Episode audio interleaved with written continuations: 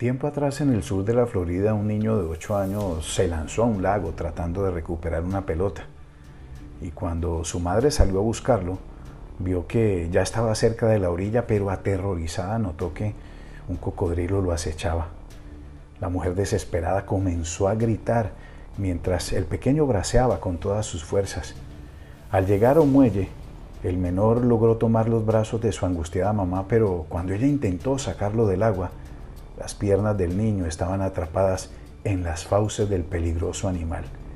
Fueron eternos segundos de una lucha intensa defendiendo a su hijo. En ese momento, un vecino llegó a la espeluznante escena y mató al reptil de un disparo. El niño fue llevado de inmediato a un hospital con graves heridas, pero afortunadamente se pudo recuperar. Días más tarde, varios periodistas fueron invitados a conocer su historia y en ese momento uno de ellos, con un amarillismo total y sin escrúpulo alguno, le pidió que le mostrara sus cicatrices ante las cámaras. El pequeño lo hizo sin ningún reparo, pero a los pocos segundos le dijo, Señor periodista, las marcas que yo quiero enseñarle son las de mis brazos. Estas son las uñas de mi madre enterradas en la piel que representan ese gran amor con el que determinó salvarme. ¿Sabes algo?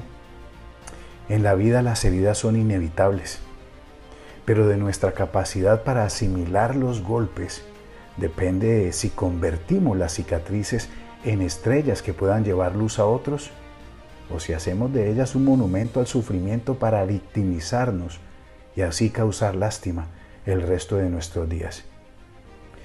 Si aún respiras, es porque todavía tienes mucho por hacer y conquistar.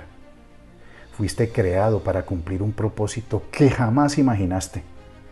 Pelea dando lo mejor de ti y haz de tus cicatrices un testimonio de empoderamiento y autoridad.